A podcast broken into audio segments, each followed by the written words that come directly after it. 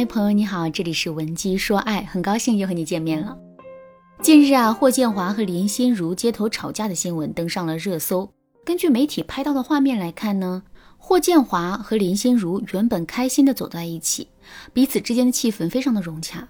可是两个人走到街口的时候，却突然起了争执。霍建华试图用手去拉林心如，还大声的说了一句：“干嘛啦？”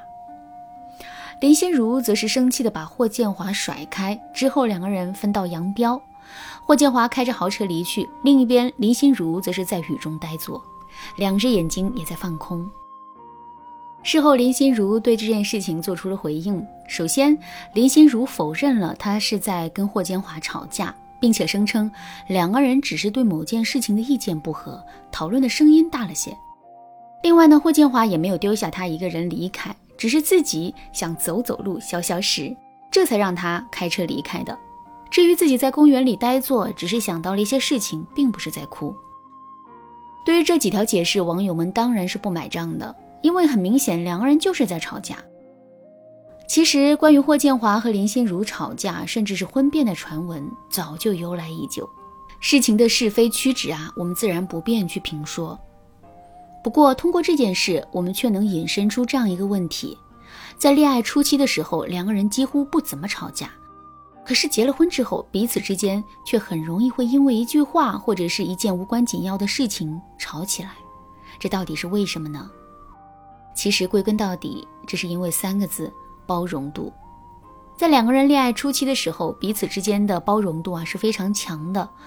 所以，哪怕我们做出了什么让男人感到不愉快的事情，或者是男人做出了什么事情让我们感到不开心了，两个人也都能够站在对方的角度想问题。可是结了婚之后呢？随着两个人越来越熟悉，彼此之间的激情啊势必会下降。所以在面对一些矛盾和冲突的时候，两个人就很容易会爆发了。好啦，原因我们已经解释清楚了。那针对这个原因，我们肯定就知道了。想要减少婚姻中的争吵，让男人多疼爱我们一些，我们就要想办法增加男人对我们的包容度。那怎么才能做到这一点呢？下面我来教给大家两个实用的方法。如果你想在这两个方法的基础上学习更多的方法，或者是你觉得自身的问题更加严重，想要得到导师的针对性指导的话，你可以添加微信文姬零零九。文姬的全拼零零九来预约一次免费的咨询名额。好，我们说到第一个方法，给男人制造危机感。我们对一个人的包容度是会随着这个人给我们带来的危机感而不断增加的。举个最简单的例子，你在大街上遇到两个人，其中一个人柔柔弱弱的，另一个则是满脸的横肉，胳膊上还有纹身。你们面对面走着相遇的时候，这两个人都不怀好意的瞥了你一眼。这个时候，你的心里啊，当然会很生气。可是接下来，你对这两个人的反应会一样吗？肯定是不会的。在面对那个柔柔弱弱的人的时候，你的态度可能会非常的强硬。可是面对那个满脸横肉，你却大概率会选择息事宁人。为什么会这样呢？明明是同一件事情，为什么我们的反应会截然不同呢？其实啊，这就是因为这两个人带给我们的危机感是不同的。我们内心的危机感越重，我们对这个人的包容性也就会越强。这个道理呢，放在感情上也是一样的。从危机感的角度来说，男人之所以会在婚后就对我们失去了包容力，这完全是因为他觉得自己已经完全得到我们了。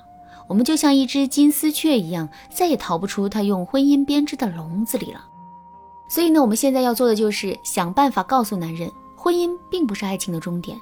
如果他对我们不够好，或者是做出什么对不起我们的事情，我们依然是会离开他的。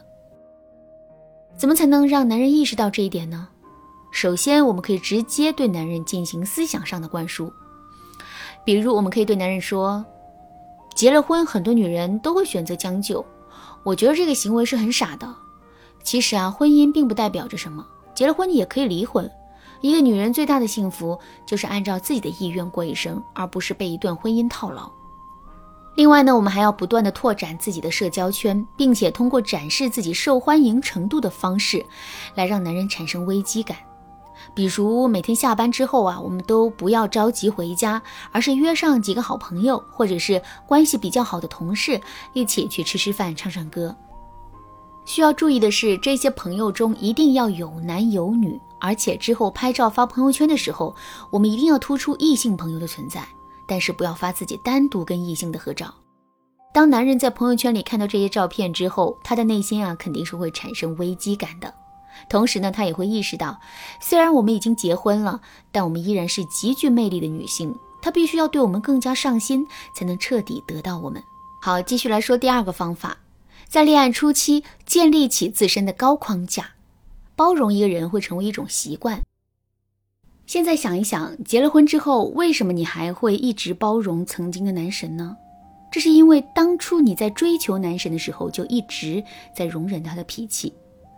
事实上，你们的感情啊，就是建立在你对他的容忍之上的。所以，即使你们现在已经结了婚，你依然会习惯性的对他进行容忍。这个道理啊，反过来说就是，如果在两个人恋爱初期的时候，我们就能够建立起一种高框架，从而让男人不断对我们进行包容的话，那么结了婚之后，男人对我们的容忍度自然也会是很高的。怎么才能在恋爱初期建立起自身的高框架呢？我们一定要记住三个字：不妥协。举个例子来说，我们跟男人一起出去吃饭，男人想去吃海鲜，我们想吃火锅。那么到底该听谁的呢？如果我们觉得吃什么无所谓，没必要跟男人去争的话，那就大错特错了。因为如果我们在小事上不争一下的话，等将来遇到大事了，我们就没有话语权了。可是我们该怎么争呢？不顾一切的跟男人去吵吗？这也大可不必。事实上，我们只需要能够做到坚持自己的想法不动摇就可以了。也就是说，如果男人依着我们去吃火锅，这当然没有问题。如果他不依，我们也不要去跟他争。但是他吃海鲜的时候，我们一口都不要吃。看到我们的表现之后，男人肯定会意识到我们是一个说一不二的姑娘，所以在这之后，他肯定会对我们有更多的妥协和容忍的。其实啊，在建立自身框架的过程中，我们难免会跟男人的框架进行碰撞。在框架碰撞的过程中，让自己占据优势的方法。有很多，上面我们讲的这个方法呢，算是以退为进。那除了这个方法之外，如果你想学习更多的方法，可以添加微信文姬零零九，文姬的全拼零零九，来获取导师的针对性指导。好啦，今天的内容就到这里了。文姬说爱，迷茫情场，你得力的军师。